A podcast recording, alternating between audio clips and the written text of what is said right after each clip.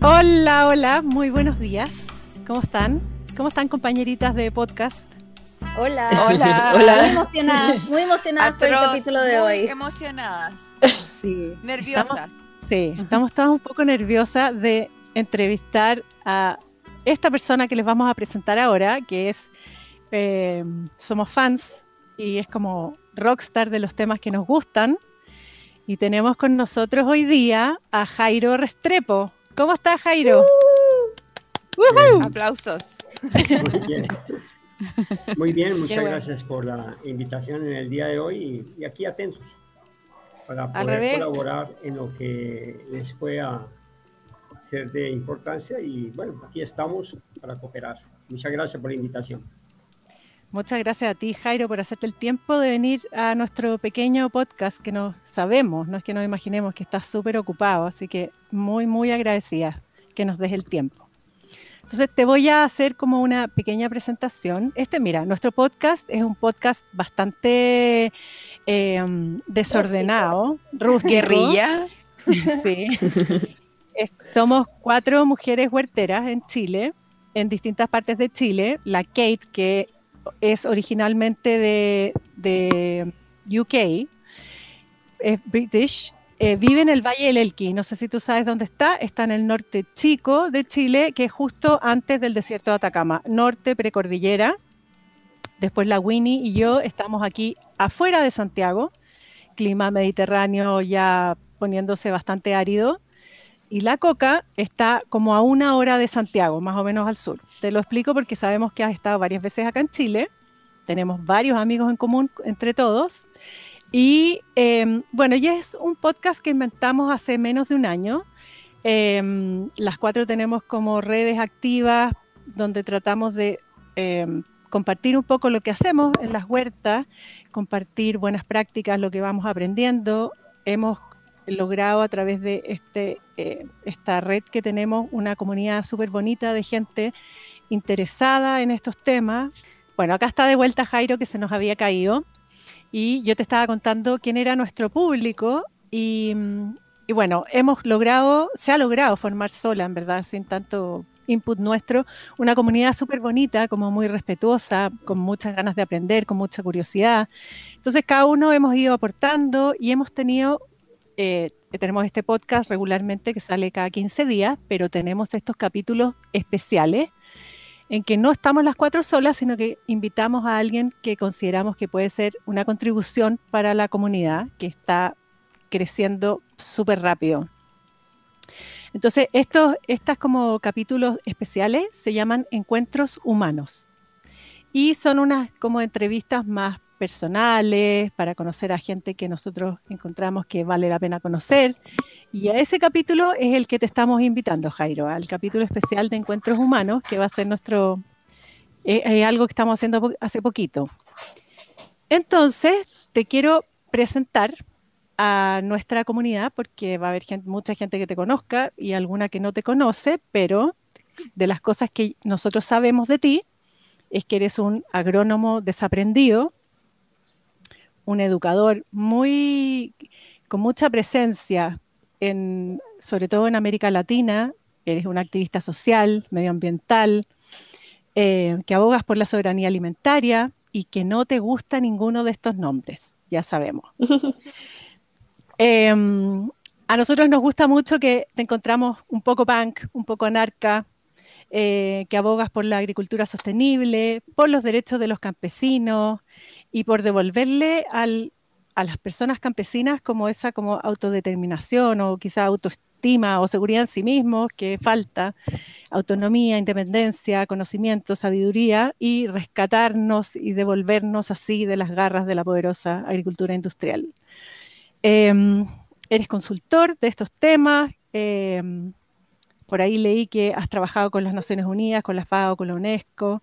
Y lo que sí sabemos súper directamente es que eres un deseducador apasionado, súper vehemente, incansable, y que enseñas además de, de todo esto que hemos dicho, de un montón de técnicas y preparados para aumentar la vida y la fertilidad del suelo, que es como que yo creo que te conoce más gente probablemente.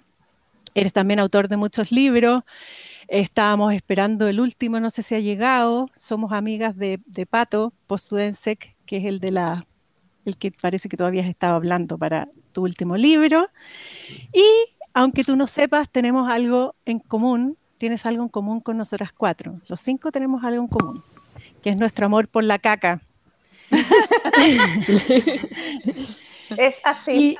Y, lo que aprendimos ahora con esta invitación que te hicimos es que además de eso eres súper cercano, sencillo, disponible, súper generoso con tu tiempo. Estamos súper agradecidas que estés acá con nosotros. Y, em, y ya, pues, ahora podemos partir hablando. Y yo te quería preguntar algo como un poco esotérico, eh, pero muy en serio.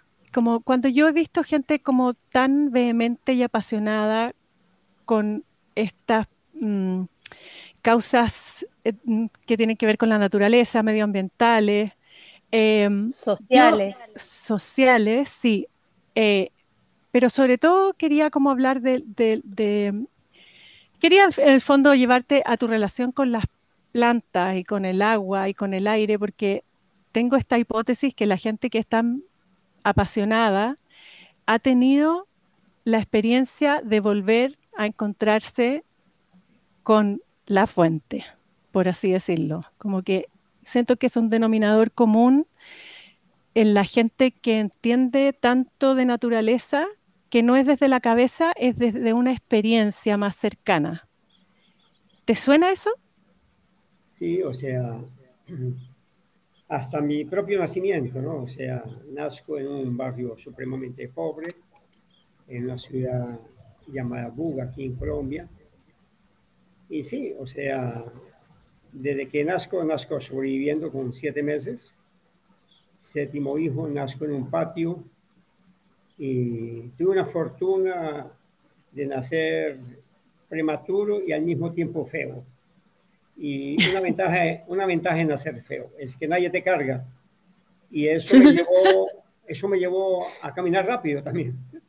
Es una, mira, la armonía de la vida, ¿no? Ser feo cuando uno nace lleva a que uno tenga que caminar rápido porque nadie está pendiente de los niños más feos. Siempre cargan al más bonito. Y sí, sobreviví y bueno, eh, en, esa sobrevivencia muy marcada al interior de un barrio, donde los juguetes eran inventados con la propia tierra, el propio patio, y donde los juguetes más, eh, más complejos eran eh, hacer juegos con latas y inventar a partir del, propio recurso local. Eso me marcó mucho, nunca tuve juguetes.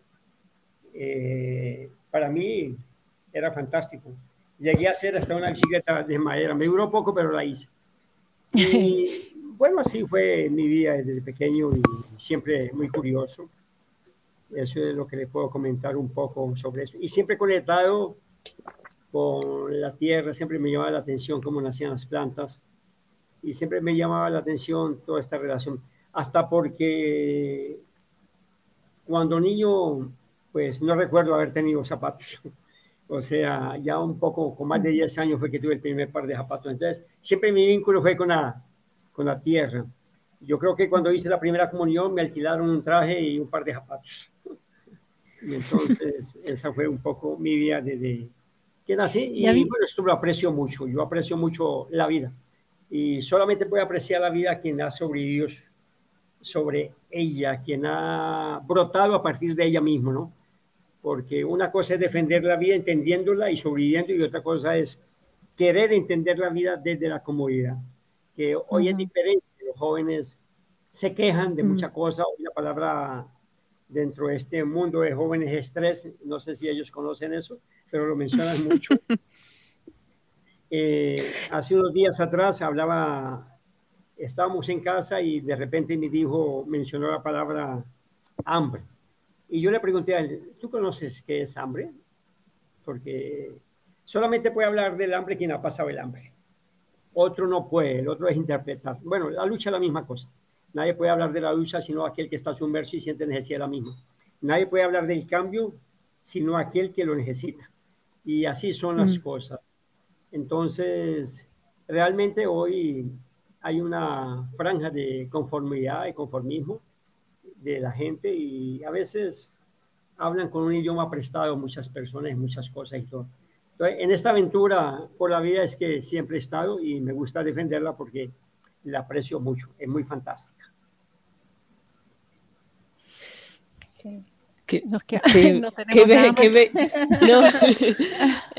Jairo, de verdad es una belleza para mí escucharte y, también recordar, porque yo vengo de esta generación que um, sí tenía juguetes. Uh, tengo 28 años y había estos juguetes y obviamente lo, lamentable es que no había tiempo, ¿no? Y eso fue el regalo que, que ustedes uh, y, ustedes tuvieron. Es que, entre paréntesis, tenían tiempo para estar aburrido, ¿no? Porque cuando uno está aburrido, uno desarrolla un observador más filuo. Y yo quiero darte las gracias por, por algo que tú escribiste, um, que un amigo me, me, mostró, que fue el poema que escribiste um, a los campesinos del mundo. Yeah. Um, y aquellos que están escuchando, uh, vamos a publicar este, este poema uh, en nuestra cuenta de Instagram para que lo puedan escuchar. Es algo que yo incluso cité, cité, en mi libro porque me conmovió tanto, a tal punto que lo imprimimos y lo pegamos en el pueblo rural acá en Paiwano. Fuimos pegándolo para que la, lo, podrían leerlo acá. Porque uh, el honor a personas que conocen el el sudor, ¿no? El sud uh, que conocen cómo es trabajar la tierra y conocen cómo es uh, de esperar un año, dos años, cinco años para los frutos, ¿no? Es algo que uh, nuestra, mi generación, no lo tienen en el cuerpo. Y creo que eso es la desconexión enorme que nosotros estamos viviendo del, digamos, medio ambiente o el mundo natural. Y, y yo quería preguntarte, Jaime, de, de, todas las cualidades que tú ves en los campesinos, ¿cuáles uh, rescatarás o cuáles uh, te gustaría poder decir a, a mi generación uh, que tenemos que aprender de ellos? ¿Qué, qué, qué es la cualidad más honorable que tú ves? Bueno, lo que más me encanta de los campesinos es el arraigo. Eh, cuando hay arraigo, hay defensa. Cuando hay arraigo, se lucha por autodeterminar. El arraigo es importante. El arraigo de los campesinos con la tierra es tan importante como el arraigo mío con la vida. Eh, es, eh, es intimidad y eso es mm. muy importante. Y cuando hay arraigo, en estos días yo comentaba la diferencia entre uno comer aquello que llaman agricultura industrial con aquello que tiene arraigo. La comida que produce el campesino tiene un arraigo con la sal. El campesino suda las cosas. El plato y la comida del campesino tiene la sal, pero una sal muy especial, sal del sudor del. El otro tiene, no tiene sudor, las máquinas no sudan, las máquinas gastan energía, las máquinas no dan condimento. Quien condimenta la vida de la gran masa, del gran volumen de la humanidad, son los pequeños campesinos que nos entregan aquella gota llena de sudor.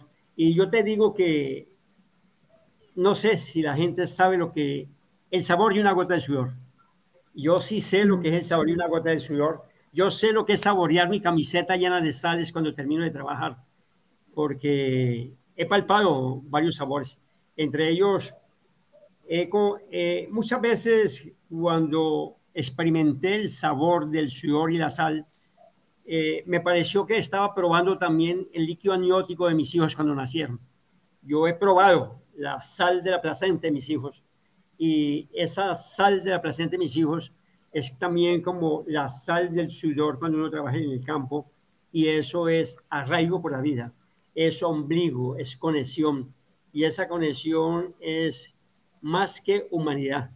En estos días eh, estaba, estoy intentando escribir una cosa que digo lo siguiente, y hay que saberlo, no me atrevo muchas veces a decirlo públicamente, porque puede ser malinterpretado. Sin embargo, voy a comentarles a ustedes. Yo digo que hay que deshumanizar la vida. Deshumanizar la vida en el sentido de que la vida no es inherente al ser humano, de que la vida es una persistencia antes del ser humano. Entonces, nos hemos apoderado como siendo los que podemos decidirse la vida y eso es totalmente nefasto. Antes de que el ser humano existiera, la vida ya tenía sus condiciones, ya tenías todas las, eh, ya existían unas leyes biológicas predeterminadas. El ser humano no ha inventado leyes biológicas ni nada. Las leyes biológicas y las condiciones para que nosotros viniéramos ya estaban dadas hace mucho tiempo. Y es debido a que no conocemos esa intimidad con la vida, es que nosotros creemos que somos los únicos que tenemos derecho a hablar de vida. Por lo tanto, hay que deshumanizar la vida en el sentido de que la palabra vida no nos pertenece a nosotros. La vida le pertenece a algo que es fantástico y bello y que simplemente eh, hay que disfrutarlo. Es son cosas indescriptibles. Como la propia Lynn Margulis decía, ella cuando veía para definir la vida, ella decía, es algo que desafía cualquier definición. La vida es antigravitacional, la vida es algo que trasciende más allá de nuestros sentidos y eso es lo que yo entiendo por deshumanizar la vida, que la vida hay que dejarla que ella continúe al ritmo de ella misma. Nosotros debemos de entendernos de nosotros mismos y por estar creyendo que las demás cosas necesitan de nosotros estamos muy equivocados. Nosotros tenemos que entender que nosotros somos una concha de retazos. Así como cuando yo hago un homenaje a los campesinos, yo simplemente hago el reconocimiento de que yo soy una concha de retazos. ¿Qué significa eso?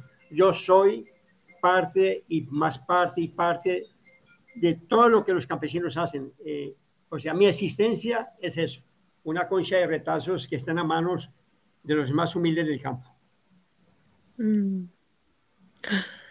Ese es un concepto como, o sea, lo que estás diciendo me, está acordando mi pregunta original acerca de esta sensación de volver a pertenecer, volver a ser parte de, los campesinos, de la vida, como que en algún momento pareciera que nos desconectamos y nos salimos y tuviéramos que estar buscando el camino para volver a hacer lo que debiéramos ser, parte de la naturaleza y no el enemigo número uno. Y lo peor es que creemos ser y no somos. Y no tanto, o sea, uno, yo me acuerdo que en, un correo hace mucho tiempo que recibí una persona me preguntaba cómo hacía para hacer un curso de campesinos. Y yo te digo que no existe curso de campesinos, no existe el curso para volver a ser. Pero yo lo único que digo es que cuando me relaciono con los campesinos, es lo más sencillo es reconocer al otro.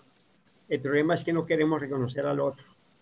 Y lo más fantástico para mí en esta lucha por una agricultura totalmente diferente es reconocer al otro, reconocer al más humilde, reconocer a aquel que te entrega con esmero las cosas que produce sin saber si algún día lo van a reconocer y lo que es peor, en este mundo voraz que quiere atragantarse con todo, no sé si ese campesino le pagan todo el esfuerzo que él hace. Por eso para mí la comida es digna, independientemente en el lugar donde yo estoy, cuando tengo un plato al frente, siempre hago el esfuerzo por absorber todo lo que hay en ese plato, porque siempre que hay un plato, siempre pienso en el más humilde y el esfuerzo que ellos hicieron para producir eso. Entonces, mm. es eso. Todos los días, eh, muchas gentes hacen oraciones en, los, en las mesas, hacen sus, sus, sus, rituales y todo, pero yo internamente lo que se me viene siempre a la cabeza es estos alimentos que yo estoy consumiendo posiblemente no se los han pagado el campesino con todo el esfuerzo que él ha hecho y por eso cada vez con más fuerza y voluntad hay que mantener esta propuesta, reconocer al otro, principalmente ese campesino invisibilizado que no se le reconoce. Y es esa mi lucha, dar un agradecimiento a esa concha de retazos que soy por la existencia de ellos y que cada familia campesina sumo, suma mi cuerpo. Y soy ese, soy una concha de retazos que deambula luchando por aquellos que me dan estos pedacitos y me dan colores, me dan vida, me dan sabores, me dan alegrías. Y cada vez me retroalimento cada vez más con ellos. Y de ahí surge esa voluntad de continuar en esta propuesta. Jairo, ¿tu, tu background familiar es campesino o eres el primero como en abordar estos temas? Eh, siempre mi bisabuelo, mi abuelo estuvieron vinculados eh, con arraigo, con el mercado, con el apoyo de los productores y más que todo mi familia estuvo más que todo vinculada con la lucha social y esa lucha social no discrimina dónde esté la gente. La lucha social es universal y la lucha social cuando es universal es incluye todos, entre ellos desde la persona más humilde que puede estar en la ciudad como la persona más humilde que puede estar en el campo. Entonces, vengo de una familia y un corazón enorme y por lo numerosa que ha sido también mi familia, yo me recuerdo que también en mi, en mi niñez éramos 11 que teníamos que comer en la casa y no había comida para 11. Entonces me recuerdo que la estrategia era ser distribuido en el barrio para nosotros ir a comer en otro lugar.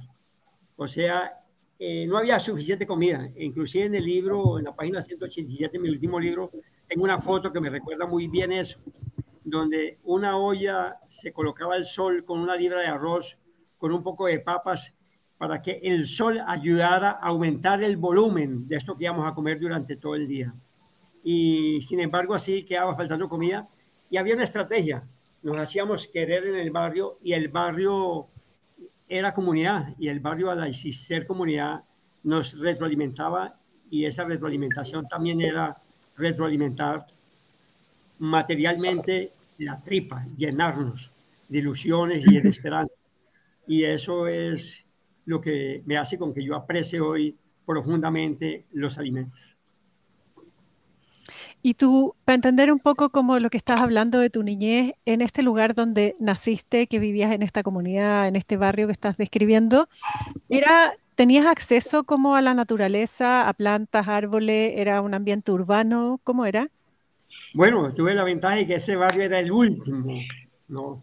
Allí se conjugaba todo, se conjugaba como las últimas casas del barrio, ahí se conjugaban potreros, se conjugaban caballos, se, habían animales e inclusive muy cerca donde nosotros, donde yo nací, allí se sacrificaban animales de manera abierta en la pastura. Yo me recuerdo que nosotros como niños eh, nos enviaban en la madrugada o final de la noche con una olla a recoger la sangre de los animales que eran sacrificados. Y esa sangre era la única accesibilidad de proteína que nosotros teníamos durante la semana. Consumíamos la sangre frita de los animales sacrificados que llevaban después a las plazas públicas a vender. Entonces a nosotros nos pertenecía algo de vísceras y algo de sangre. Esa era la única proteína que consumíamos final de semana. Entonces también estuve vinculado, sí, esto era un barrio donde había acequias, habían árboles, habían pájaros, habían todo. Y eso era mi entretenimiento, fueron los pocos o ningún juguete que tuve. O sea, apreciar las cosas. ¿Y ahí nació tu amor por la tierra? ¿Tú dirías, Jairo? Yo digo que no nace el amor por la tierra. Yo nací en un amor férreo, que es diferente. O sea, soy hijo de ese amor de tierra, que es diferente. La tierra me parió con cariño y eso respeto. Esto, Jairo, que tú estás contando, que me devuelve por vez número 20.000 a lo que como intuyo de la gente que habla así, se, expresa así de la naturaleza y de la vida y de la tierra.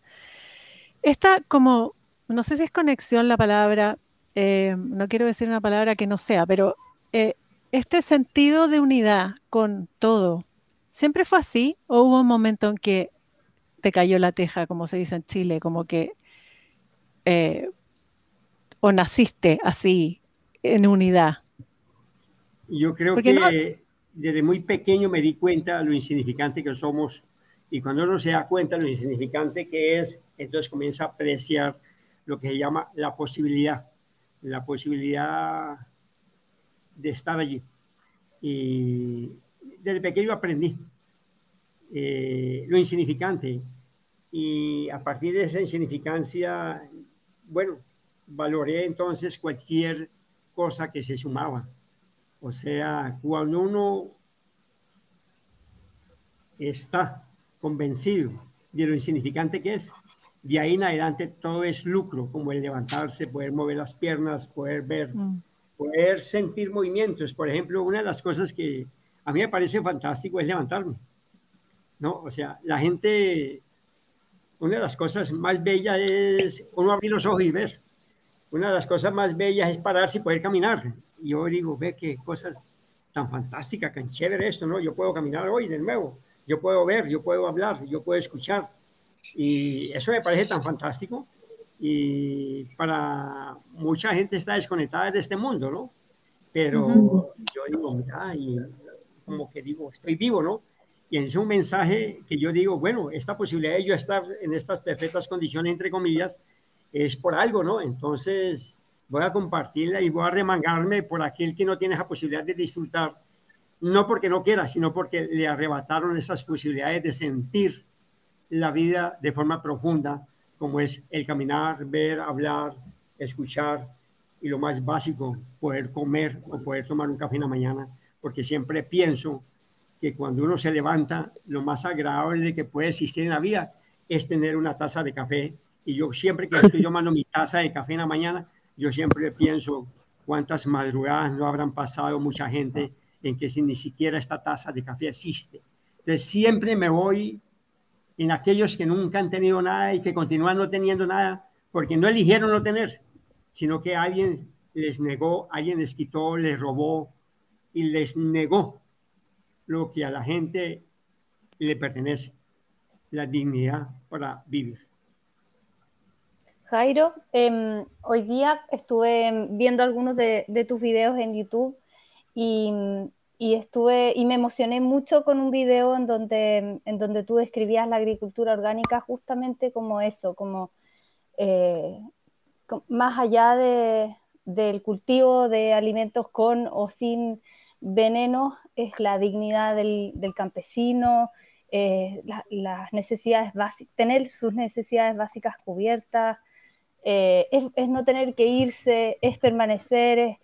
me emocionó mucho escucharte eh, hablando así de la agricultura orgánica y me pregunté en ese momento cómo, cómo llegaste ahí desde la agronomía, que finalmente es como casi que todo lo contrario.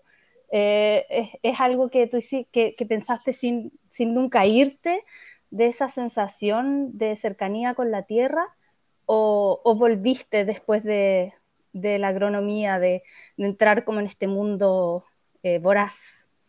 Yo digo que no hay, no hay ninguna lucha social que esté desvinculada de la tierra.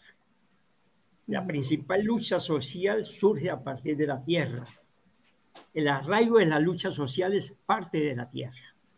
Cuando se colocan las primeras estacas, cuando nace la apropiación obvia de la tierra, cuando a la gente se le prohíbe emigrar, se le puede movilizar, se le prohíbe todo, yo creo que ahí surge entonces el arraigo por una lucha social. No hay lucha social que no haya nacido y esté vinculada directamente con la tierra. En muchos libros de violencia si quitamos la palabra tierra, los libros desaparecerían. Hoy, el origen de todas las luchas sociales parte por el origen de la propiedad de la tierra que mucha gente ignora. Entonces, esto siempre lo llevo y lo llevo porque yo estudié en un colegio público y en ese colegio público tuve la posibilidad de estar, un colegio público muy popular, y allí yo estaba mezclado entre comillas, yo digo entre nosotros, estábamos nosotros, los sin rostros, los discriminados, pero que éramos felices con lo poco o nada que teníamos. Eso me hace llevar entonces a que ese vínculo en la lucha social me lleva a tener dos exilios. Yo tengo un exilio y el primer exilio lo hago por proteger mi vida lo hago y me voy al Brasil y, entre comillas, no hay mal que por bien no venga. Cuando llego al Brasil, llego a la última dictadura brasilera. O sea, salgo de un acoso militar que se vivía en esa época en Colombia y llego a un lugar establecido ya militarmente como la última dictadura brasilera en el final de la década del 70. En ese autoexilio yo aprendo y comienzo a apreciar cada vez más la vida y en ese autoexilio es que yo me levanto y, y no me dejo tomar, digamos así. Los militares me decían en Brasil, sabemos quién es usted, lo vamos a hacer buen ingeniero. Y yo me recuerdo tanto que en esa época el rector de una universidad era un general retirado del ejército y él decía, te vamos a hacer una persona pensante. Y yo irónicamente le decía al general, riéndome por dentro, decía, sí, sí, sí, sí, muchas gracias, sí, sí, muchas gracias. Y hasta hoy les digo, sí, sí, muchas gracias. Y bueno, continúo siendo lo que soy. Y prácticamente viví tres semestres, los tres primeros semestres de mi universidad los viví prácticamente eh, eh, exiliado en un galpón dentro del campo universitario. Allí viví tres semestres. Vivía con una hamaca, vivía con poca ropa, a pesar del mucho frío que existía. Mis cuadernos eran la basura del departamento de matemáticas, cuyo computador tenía hojas continuas y ahí yo escribía. Yo no tenía derecho a luz porque no existía la luz. Lo único que yo me acordaba era mi abuelo, acostarse cuando el sol se se va y a levantarse cuando el sol se pone. Y así era mi vida. Y hice mi primera huerta y yo me acuerdo que tenía derecho a tomar dos baños en la semana porque tomaba baño en una casa donde me prestaban la ducha y yo tenía vergüenza de ir nuevamente todos los días a pedir prestado el baño para bañarme. Entonces decidí solamente tomar dos baños a la semana porque no tenía agua, no tenía ducha vivía en una agua, en una ducha, en agua prestada, imagina. Entonces ese era mi día. Viví muy feliz los primeros tres semestres en la universidad y bueno, siempre tuve muy claro mi objetivo, salir adelante. Y salir adelante porque siempre vinculé la lucha social, el arraigo social con la agricultura y dije, es por aquí, porque en el campo hay mucha injusticia social y aquí me encuentro y aquí estoy y aquí continúo. Y así he sido siempre. Hasta que pues tuve mi primer matrimonio después del tercer semestre en Brasil. Eh, eh, estuve siempre vinculado cuando surge el movimiento Sin Tierra en Brasil, que coincide con mi llegada al Brasil.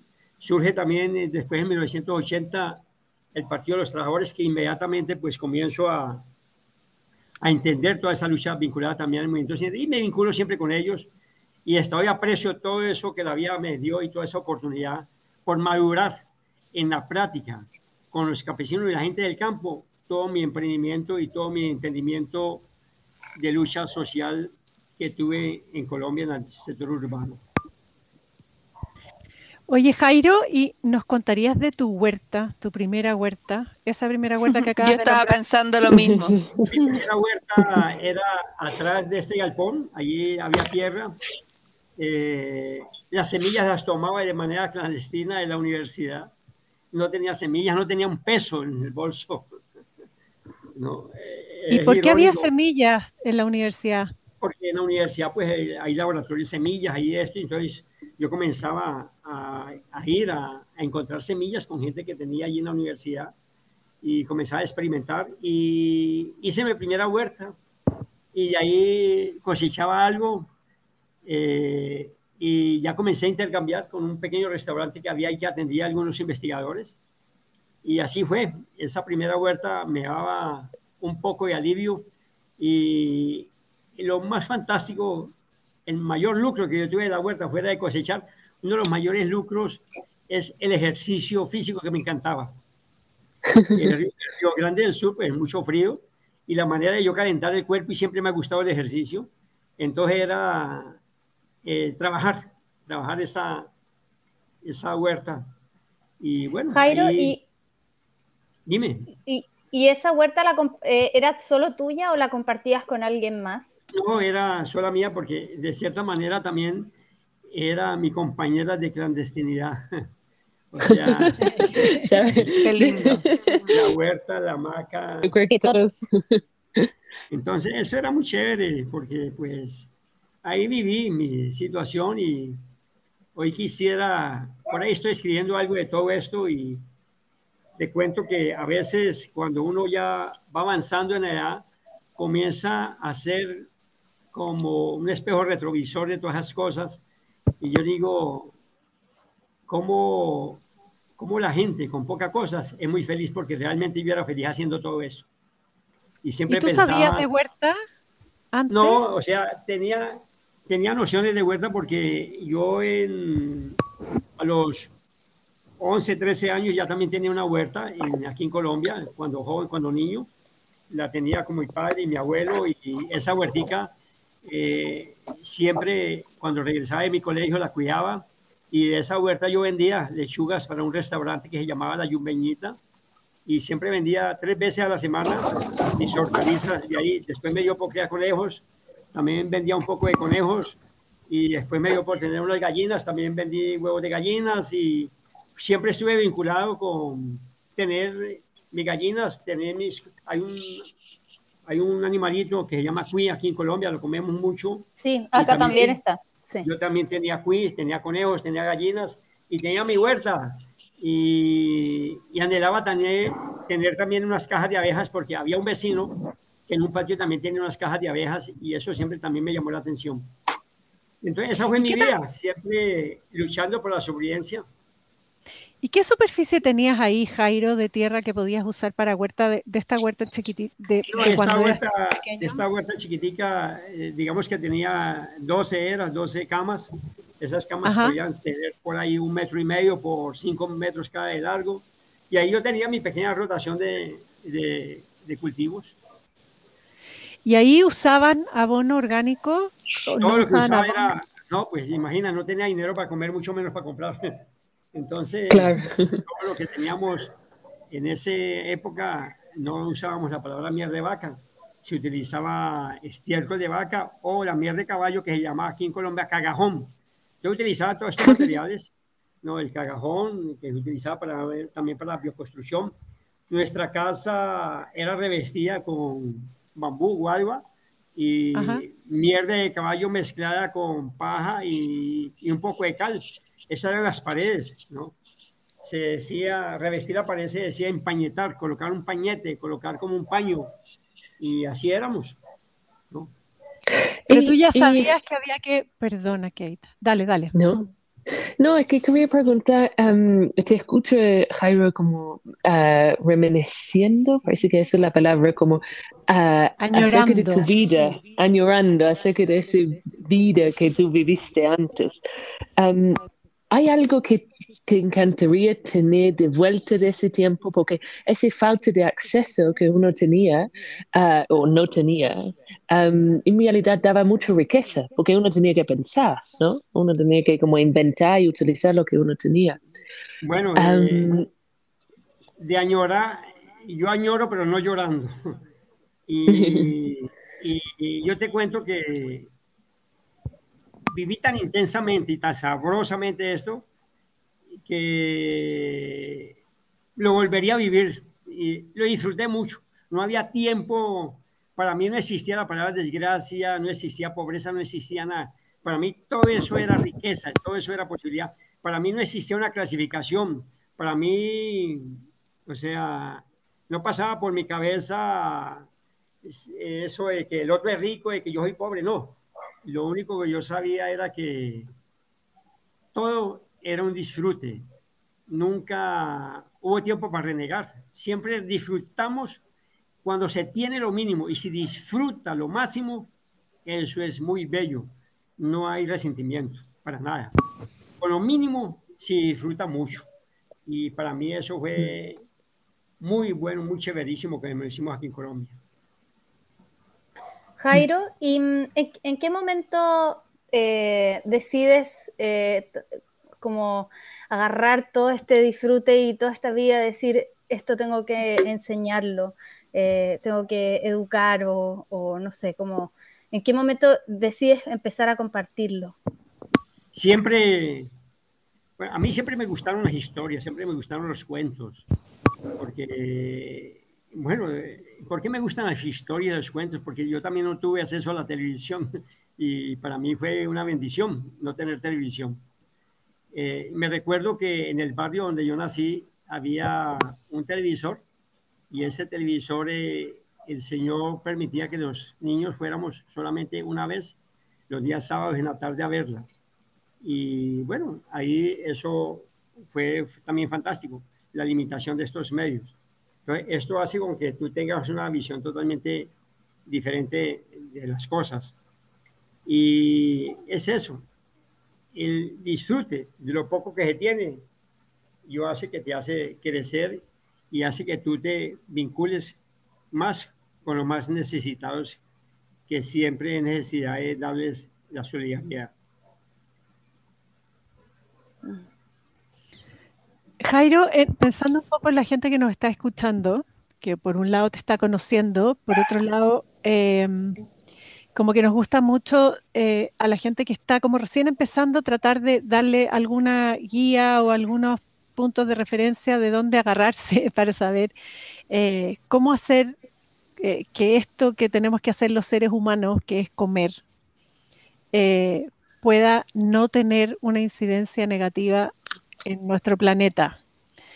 Y pensando como en lo más básico, en la gente que está recién partiendo, que está escuchando esta relación que has sostenido tú durante tu vida con estos temas, ¿qué crees tú que es como puntos clave para decirle a estas personas como eh, las cosas más importantes, las más básicas que a ti te parece que debiera uno partir por ahí para poder relacionarse de la manera que tú te relacionas, para poder entender de la manera que tú entiendes eh, la vida, los ciclos, la naturaleza, el planeta. ¿Está muy vaga? Ah. No, lo más básico yo creo que para salir adelante de esta propuesta de la orgánica es reconocer que somos tierra y, que hay que volver a, a reconocer ese arraigo si no se tiene y no se reconquista nuevamente el reconocimiento de que somos tierra y la necesidad de arraigo a ella, entonces, para mí, el primer paso es eso. ¿Y cómo crees tú que se puede... Dime. Perdona. Porque eso es algo que se siente, no es algo que, que se aprenda. O, eh, ¿Qué crees tú que es ¿Cómo puedes tú eh, darle alguna clave a la gente para que pueda acercarse a esa sensación? No es fácil. Alguien que ha vivido siempre en la ciudad. El mero hecho de tener ya un pedacito de tierra, sentir necesidad de comer y sentir la necesidad de proteger la salud, porque hoy, increíble que parezca, la salud se transformó en más un insumo. Lo transformaron en un insumo. La salud ya no es algo inherente a la alimentación, inclusive hoy en día la alimentación es inherente a la enfermedad. La alimentación que debería ser inherente a la salud es lo contrario. Hoy la alimentación tiene, es inherente, tiene un vínculo directamente con la enfermedad, con la patología. Entonces, el mero hecho, mira que esto fue bien interesante lo que sucedió también en la pandemia. La pandemia, con todo el encarcelamiento global que hubo y toda esa planificación de dominio de la sociedad, hubieron dos cosas que las gentes se sintieron encarceladas y en ese encarcelamiento la gente se sintió débil, en que no tenía la posibilidad de cómo comer, a pesar de tener dinero, porque había un control de abastecimiento y de accesibilidad a los alimentos. Y por otro lado, la gente comenzó a sentirse altamente vulnerable a partir de la salud. Entonces, de cualquier manera, esta pandemia también hizo con que la gente tomara conciencia de dos aspectos, las relaciones de salud y alimentos y esto hace con que surja esta posibilidad de que mucha gente tenga la iniciativa de, cultivar algo. Y ese cultivar algo eh, lleva entonces a una serie de, centenas de preguntas que me hacían en internet. Eh, ¿Cómo hacer una huerta desde cero? ¿Por dónde comienzo y todo? O sea, es eso. Yo siempre digo que la primera parte del diagnóstico para hacer una huerta comienza por uno mismo. Y cuando comienza por uno mismo es uno preguntarse, ¿realmente eso es lo que quiero? Y si realmente es lo que quiero, las cosas aparecen. Una de las cosas más importantes es para hacer una huerta, yo siempre digo, ¿no? Y siempre le digo a toda la gente que quiere ir al campo a cultivar alguna cosa, para mí una cosa básica para cultivar, para mí una cosa básica es el tener el derecho a la tierra. O sea, que mm. tú decidas sobre la tierra, porque tienes derecho sobre ella. Entonces, porque tengo mucha experiencia donde a muchas personas le prestan terreno y cuando ya mejora el terreno, le dan una patada del trasero y lo sacan de ahí cuando ya mejora el terreno. Entonces, para mí una condición básica para producir y comenzar a producir algo con arraigo y todo es tener accesibilidad a la tierra como parte del proyecto. Producir alimentos en tierras de otro es como un medio sentir. Para mí siempre digo a la gente, lucha por su pedacito de tierra, porque teniendo el pedacito de tierra, usted comienza a construir autodeterminación. No existe autodeterminación campesina si usted no tiene tierra. La autodeterminación comienza por tierra. No podemos hablar de autodeterminación en la producción de alimentos si no tenemos acceso a la tierra. Y muchas veces la gente habla de seguridad alimentaria. Seguridad alimentaria significa tener tierra, ser propietario de la tierra y porque la tierra cada vez está más concentrada en menos gente. Mm. ¿Cuándo pudiste tener tu acceso a tu tierra, Jairo? Bueno, eh, he sido un afortunado porque siempre cuando comencé con este trabajo y todo, y no sé, hay una empatía tan grande que la gente comienza a ofrecer de tierra por todos lados. Yo digo que, entre comillas, soy, soy, el latifundiario social más grande que hay en el mundo, porque donde voy todo el mundo me quiere dar tierra. Y eso es lo que yo menos, eso es lo que yo menos quiero, tierra. Yo lo que quiero es compartir. Como la gente comparte la fertilidad de su tierra, la agricultura orgánica conmigo, yo quiero compartir los conocimientos para que ellos protejan y quieran y se entierren cada vez más con sus manos en la tierra. Entonces, sí, tuve la posibilidad cuando estudiante, tuve la posibilidad en Brasil de tener acceso a la tierra con mi primer relación, mi primer matrimonio. Y en ese matrimonio, pues tuve accesibilidad a una gran extensión de tierra por parte de un suegro que tuve, muy generoso. Y allí comencé mi vínculo con la tierra y me entregué a ese vínculo donde en menos de 18 meses transformé una propiedad en la parte de fruticultura, de la agricultura orgánica, donde se producía principalmente durazno, un poco de uva, se producía también, tenía siempre la huerta allí también, y eso fue en el sur de Brasil, donde hay mucha influencia de migrantes europeos. Y estos migrantes europeos pues trabajan mucho la fruticultura y al mismo tiempo son productores de la parte del ganado lechero para producción de queso, mantequilla y todos sus derivados, gente muy laboriosa de origen europeo y aprendí mucho con ellos. Y siempre estuve vinculado también en ese aspecto como familia a una huerta. Siempre donde he estado he tenido huerta. ¿Y qué se cultivaba ahí? Ahí es como subtropical, ¿no? Ahí es lo mismo, no, es el sur. Haga de cuenta que Chile, ahí es clima totalmente de las cuatro estaciones. El Río Grande del Sur, la ciudad se llama Pelotas, hay las cuatro estaciones, o sea, es clima, son frutales caducifolios, hay hortalizas de verano, hay hortalizas de primavera, y bueno, eh, las coles, las zanahorias, las remolachas, betabeles, lo mismo que se ve, repollo, lo mismo que se planta en, un huerto de clima estacional. Y los frutales, pues, son caducifolios como los duraznos, las peras, las manzanas, las uvas, y, vivía en ese mundo. Y la producción lechera con ganado principalmente holandés o Holstein. ¿Y, también estuviste metido? ¿Cómo? ¿También estuviste metido en, en, en eso, en, pastor, no sé cómo se llama? Sí, sí, trabajaba porque allí, pues en la propiedad también había ganado jersey y ese, ese ganado jersey, la, la, leche en esa región se utilizaba para hacer queso, mantequilla y todo cosa que también tuve noción de cómo se preparan las cosas. Y ahí, ahí tú tenías acceso al, al guano, a la caca de la vaca. no tenía acceso y era producida directamente ahí con ellos, ¿no? Claro. Sí, claro. Ahí hacía yo mis primeros biofertilizantes mis primeros fermentos. Y mis primeros fermentos los utilizaba mucho, colocaba a fermentar mucho la mierda de vaca con residuos de frutas. Y eh, era un tipo de jarabe de mierda. Era fruta, Suena fantástico. Resto de, frutas, con mierda de vaca, eso fermentaba y con eso yo hacía mis ensayos de biofermentos. ¿Y eso de dónde venían los ensayos de biofermento como esa comprensión de, abono? Eh, ¿Era tradicional de allá? ¿Venías tú con la idea de alguna otra parte? ¿Se te ocurrió? Una, parte era algunas ideas que los campesinos ya utilizaban, toda la utilización de todos estos eh, guanos, como ustedes llaman, pero de cualquier manera ya a inicios de la década del 80 tengo la posibilidad de vincularme con dos grandes figuras, Luxemberger, que ya murió, José Luxemberger, primer premio Nobel en medio ambiente brasilero, de origen alemán, y su brazo derecho, que todavía vive, era Sebastián Piñero. Me vinculo con ellos y de ahí viene pues todo el conocimiento de los fermentos, las cosas, y comienzo a colocar todo esto en práctica a partir del conocimiento de ellos, que también se lleva y se divulga a productores en todo el Brasil, y así surge toda esta propuesta. Qué fantástico. Qué maravilla. Y después tu segunda, esto ya es pregunta personal, no sé si quieres contestar o no, pero yo tengo curiosidad de saber dónde conociste a tu segunda mujer y cómo se armó esa otra parte de tu vida y cómo volviste a Colombia.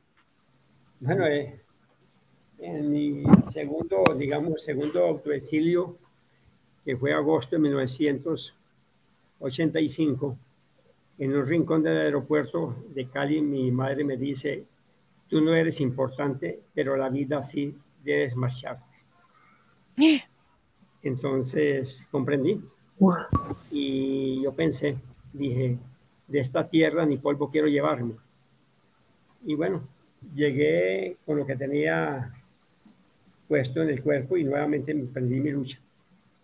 Después continúo, en esta me hago profesional, continúo vinculado a los movimientos sociales, en proyectos de captación de recursos y ya pues comienzo a dar asesoría en agricultura orgánica y todo y me voy a trabajar a Brasilia, en, trabajando en Brasilia dando asesoría a tres ministerios vinculados con Sebastián Piñero y con Luxemberger. Hay la posibilidad de ir a Centroamérica dentro terminado y en las negociaciones de los conflictos en Centroamérica, Nicaragua y El Salvador. Allí, nos, eso fue en la década, inicio de la década del 90, me vinculo entonces en esa posibilidad de poder contribuir en Centroamérica en, esas, en, ese, en ese boom de la guerra en Centroamérica. Y allí pues Ajá. comienzo a entender todas estas partes cada vez más sociales de la lucha agraria en el campo y todo. Y siempre los del campo son los que dan la cara hasta el final. Los campesinos y los obreros siempre llegan hasta el final. Los intelectuales, la mayoría de ellos se cansan o traicionan los movimientos. Por eso yo soy poco de los intelectuales. Los intelectuales siempre están en la franja más cómoda de las cosas y siempre los que están pescando en río revuelto. Por eso mi, mi mucha resistencia a movimientos cuando están llenos de muchos intelectos. No me gusta mucho eso. Entonces, eh, eh, esto hace con que yo tenga una posibilidad de retropasar a inicios de mis primeras consultorías en Centroamérica, pasar por Colombia. Colombia me vinculo con un proyecto de asesoría en la parte de planificación y medio ambiente. Y en esa consultoría de seis meses que tomo en Colombia, pues en una conferencia ya de despedida prácticamente hacia Brasil, ahí conozco en una conferencia a mi actual esposa. O sea, Mm. ella hace parte de, de, de esa asistencia, y la conozco y yo pues ya tenía vínculos también con la universidad, era, siempre me ha gustado estar en vínculos con catedrático y todo, fui fundador de dos cátedras en la universidad de manera honoraria, hoy en día pues son materias que se, se, se plantean de otra forma en los semestres de economía. Y bueno, me vinculo con el departamento de economía de una de las universidades, ahí hablo de la parte de estudios de impacto ambiental que también trabajaba mucho la parte de los impactos en el medio rural. Y bueno, ahí surge esa posibilidad nuevamente de regresar por este amor a primera vista que hasta hoy se mantiene desde 1993 Oh, mi actual esposa.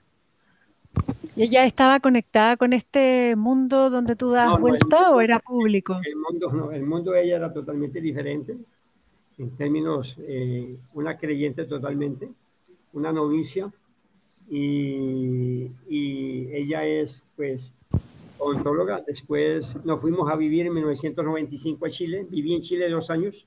¿En Santiago. serio? Eso yo no sabía. Yo tampoco Sí, sabía. No, no sabíamos Ahí eso. viví ¿Dónde ahí viviste? En Providencia, ahí viví en una parte estudio. Ahí hice un par de consultorías para la FAO, Chile y América Latina. Y a ¿En qué de calle vivías para imaginarte? Había un falabel en toda la esquina, un supermercado y una estación de metro. Ah, En. Lion. Eso mismo, por ahí mismo. Eso. Y hay un hotelito, bueno, eso eh, hace poco pasé por ahí, pero eso ha cambiado totalmente. Sí. por ahí había un supermercado en, cerca de ese metro que me acuerdo que hablaba con los mapuches porque eran muy buenos panaderos. Ajá. y acá viviste con tu mujer entonces. Sí, ahí viví. Entonces ella terminó su curso de posgrado en rehabilitación oral, es odontóloga, la parte de cirugía. Y ya pues me voy ya a inicio de 1997. Nos fuimos a recorrer todo el sur de Chile y todo lo que es San Rafael, los glaciares. Me voy a Chiloé Ah. Recorrí los siete lagos, voy a Chacabuco, voy a Puerto Val, de Puerto recorrí los siete lagos, los siete lagos llego a, a Puerto Pañuelo, a Bariloche, Bariloche doy la vuelta y me meto por el Osorno, los Osorno llego a Frutillar, de Frutillar llego a Valdivia, y de Valdivia salgo nuevamente a Santiago y de Santiago parto para acá. Wow, qué lindo viaje. ¿Qué construyeron a la vuelta allá? ¿Cómo es tu lugar? La construcción, eh, la construcción es muy bella, comienza con eh, haber concebido el primer hijo en ese, en ese glaciar de los hornos. ¿En serio? es chileno. Es un 17. Osornito. 17 de enero de 1997 a las 10 de la noche. ¿En serio? Qué lindo. Y ahí se fueron con este... Bueno, ahí nos fuimos entonces y bueno, llegamos con una mano atrás y otra adelante. Yo pues eh, ya en el año, en ese año yo ya comenzaba a fundar, en 1995, 1994 ya comenzaba a incursionar en la cooperación internacional con Cuba. Entonces ya tenía vínculos con Cuba, tenía un vínculo también con un proyecto de Naciones Unidas, Organización Internacional de Trabajo en Costa Rica y Centroamérica y Panamá y eso me vinculo más fuertemente con la cooperación en Cuba. Entre entrar y salir prácticamente estuve trabajando casi 14 años y eh, participé en la fundación del movimiento de agricultura orgánica cubana. Hice las dos primeras giras internacionales allí y montamos el, el movimiento. Y después del primer año de montarse este movimiento viene la disidencia en Cuba. ¿Y cuál fue la disidencia? Que yo me quedo con los guajiros. ¿Qué significan los guajiros?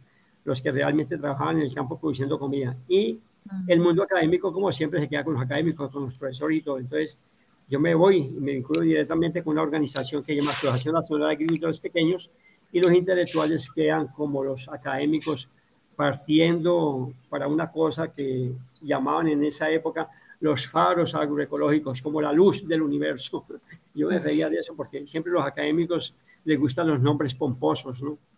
Entonces, estos nombres pomposos quedaron con los académicos, que muchos de ellos eh, se volvieron gusanos, traicionaron el movimiento y aprovecharon la agricultura orgánica para dar pie para irse a, España. Tuvieron el oportunismo de usar la agricultura orgánica para eh, ser tráfugas para los Estados Unidos y todo. Nosotros continuamos siempre, hasta hoy los guajiros, los productores, son con los que me vinculo totalmente.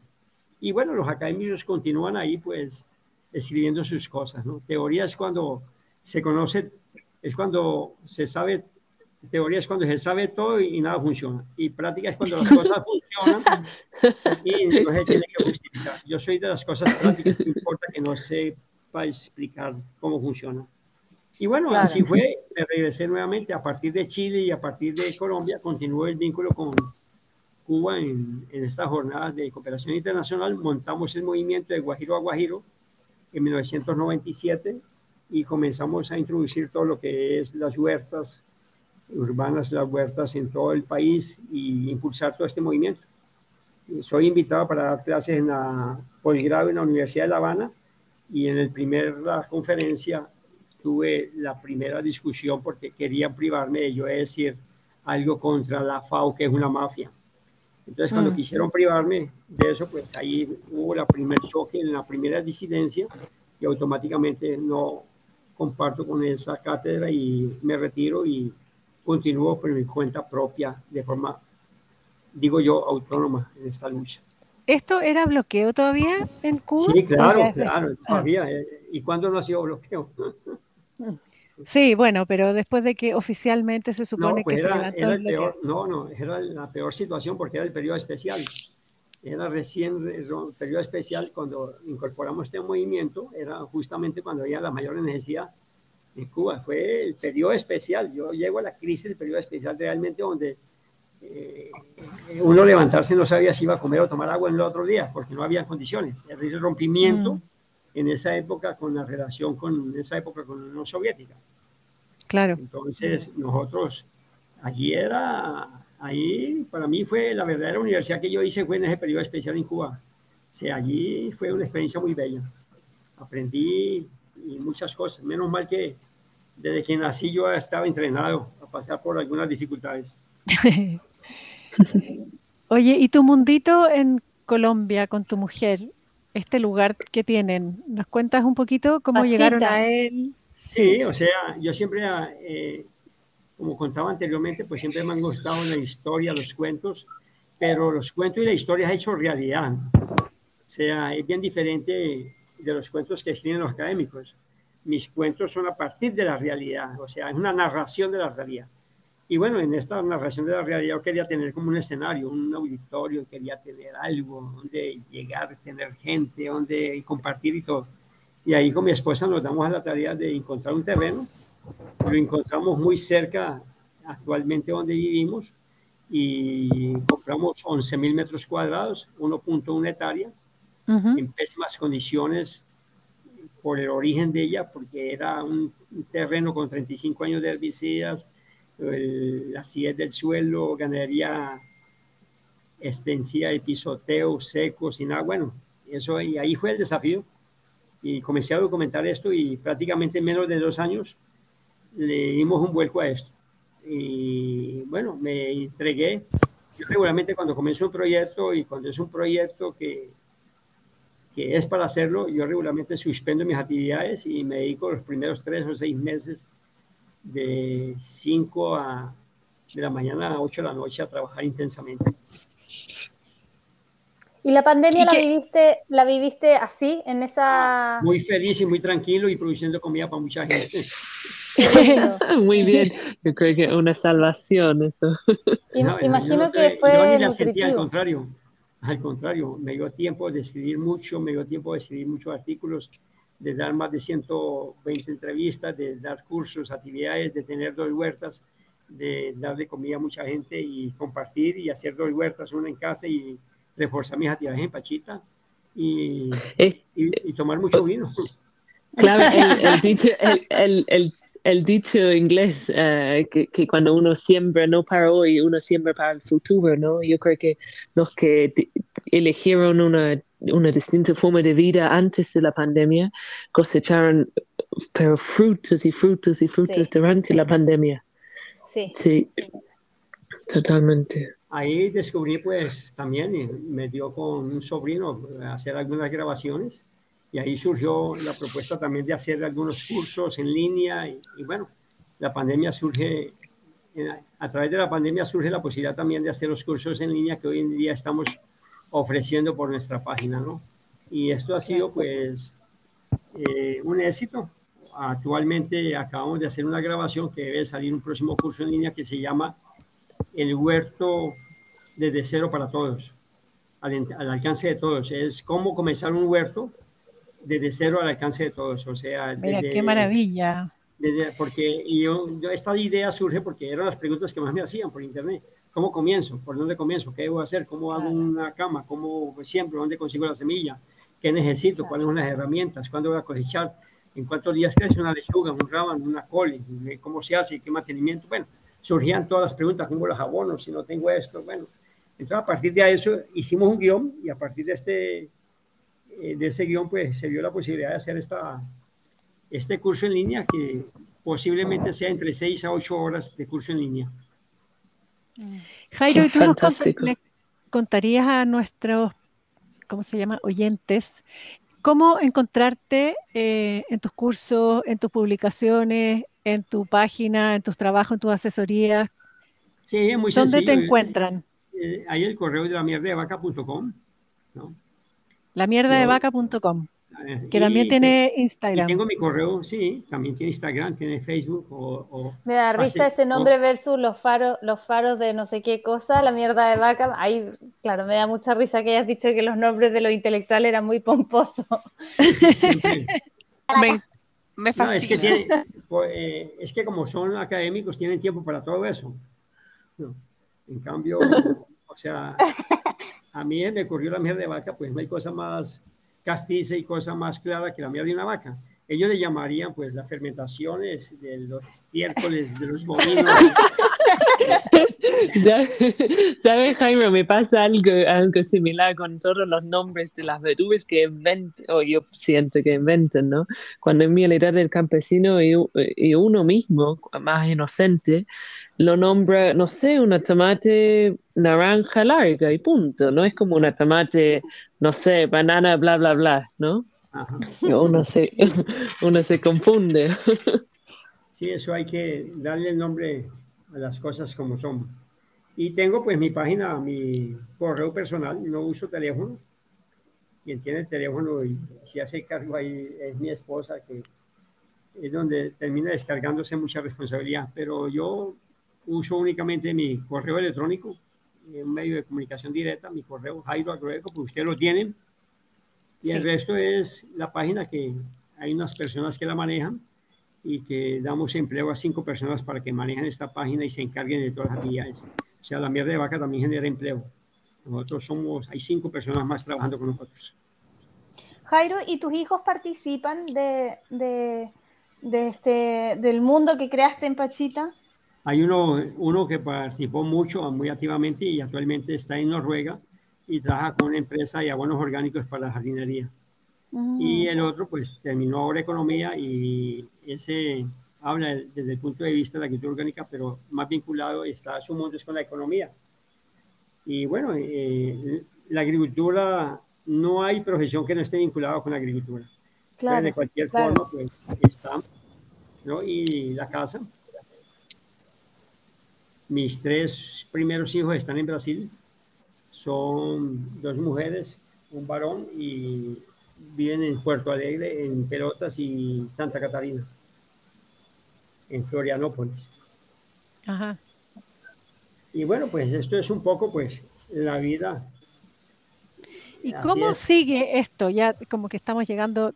Se supone que nuestro podcast siempre dura una hora, nunca dura una hora, pero o 45 minutos, peor todavía. Pero eh, para ya ir cerrando, ¿cómo, qué, qué ¿qué te apasiona todavía hacer que no has hecho?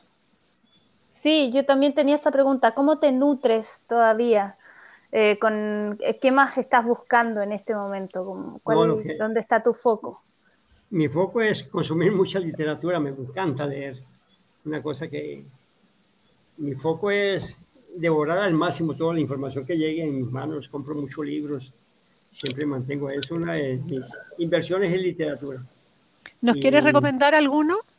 Bueno, ahora hay un libro que se llama como, eh, Cosmos Sapiens. Es un libro, lo puedes encontrar. Es de John, es un norteamericano. Cosmos Sapiens es muy bueno. Le recomiendo a ustedes que les gusta también la parte de los medios. Hay un libro muy bueno que se llama Geología de los Medios. Geología de los medios. Geología de los medios. Ajá. Todo esto lo vamos a poner en la página cuando estrenemos el episodio, para los que nos están escuchando. Sí, sí.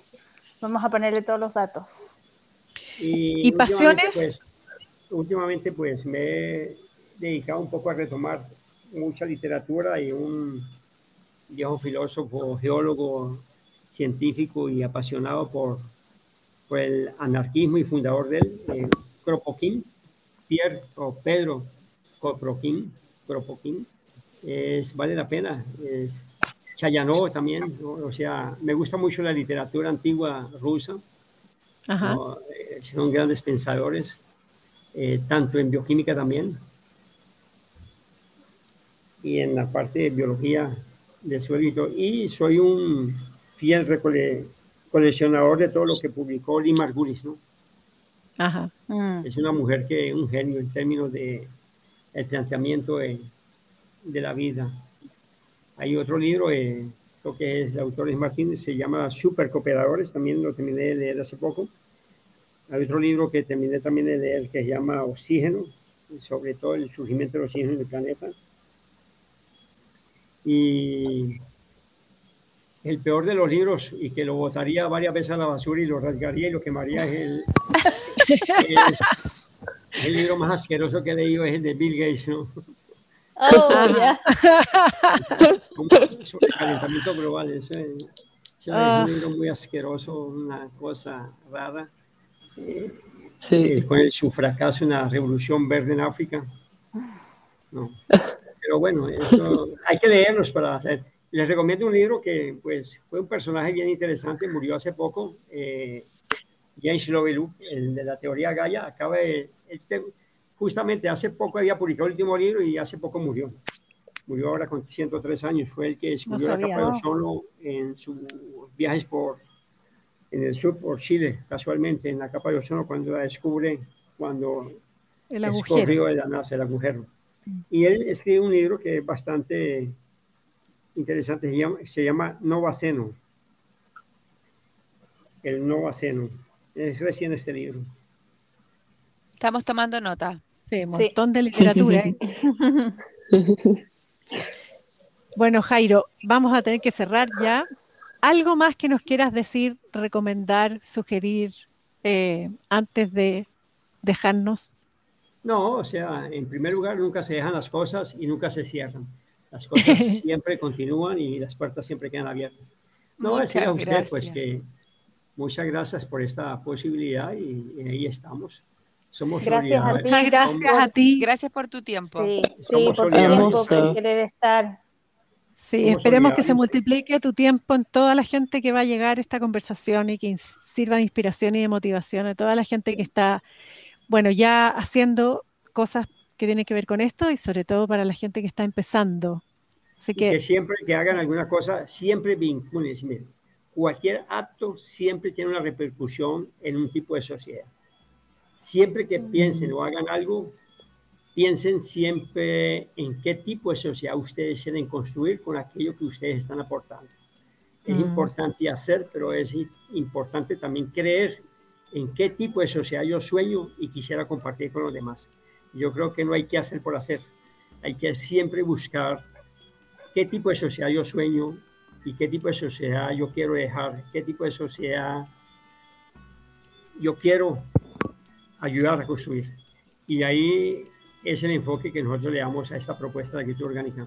No podemos discutir agricultura orgánica simplemente como una sustitución de insumos, no podemos pensar agricultura orgánica como simplemente una tecnología aplicada sin cuestionar realmente en manos de quién va a estar esta propuesta de la agricultura orgánica. Una propuesta de agricultura orgánica justo, social y humana debe estar justamente en las manos de los humanos porque la agricultura industrial nunca ha sido ni será humana. Nosotros necesitamos realmente rehumanizar y rehumanizar significa rever y redescubrir que nuestro corazón también está hecho de tierra y necesita abonarse. Les agradezco esta posibilidad. Qué y- lindo. y ahí a ti, Jairo. nuevamente. Y les queremos mucho desde aquí de Colombia y posiblemente, eh, y aquí al viernes, posiblemente me den la, la noticia si, si voy a estar por unos cuatro días ahí en Chile en noviembre o final de octubre. Oh, Fantástico. ¿Y maravilloso ¿Se puede, se puede adelantar algo de eso? No, Bueno. o sea, estoy en esa negociación porque va a depender si el actual ministro de Agricultura puede estar en el evento. Ajá. van a hacer un programa, alguna cosa. Oye, Y gran entonces- ministro de Agricultura tenemos. Sí. Sí, Sí. eh, parece que está interesado en esta propuesta. Sí, y sí, parece, sí. Que, parece que solicitaron algún apoyo de la OEA y del ICA, y la sede en, en Chile, y coincidencialmente uno de los directores del ICA ahí en Chile ha sido alumno mío en un curso en Ecuador, y entonces parece que van a hacer un evento y quieren un par de conferencias si este evento se confirma. Todavía no está confirmado, pero de cualquier manera estamos planificando estar con ustedes ahí en Chile por ahí no, a más tardar febrero del próximo año. Nos Qué lindo. Súper pendiente, sí. Jairo, nuevamente millones de gracias por tu tiempo. Eh, Muy emocionante escucharte. Sí, Por- muy inspirador. Por tu sabiduría o por tu experiencia, ¿no? Sí, Bueno, a sí. ustedes. Y por ser tan cercano también. Sí, ahí estamos. Que continúen disfrutando su cerveza. Eso. Lo echaste al agua. Sí, no le habíamos contado al público que estábamos venciendo el miedo con cerveza. Muchas gracias. Muchas gracias. Bueno, Mucho, muchas gracias a todas bueno, y a nuestro público por escucharnos. Un abrazo ahí para todos. Gracias. Abrazo Un grande abrazo. también, Jairo. Gracias, Jairo. Un noches. Chao abrazo. todas y Chao. todos. Beso. Chao, chao.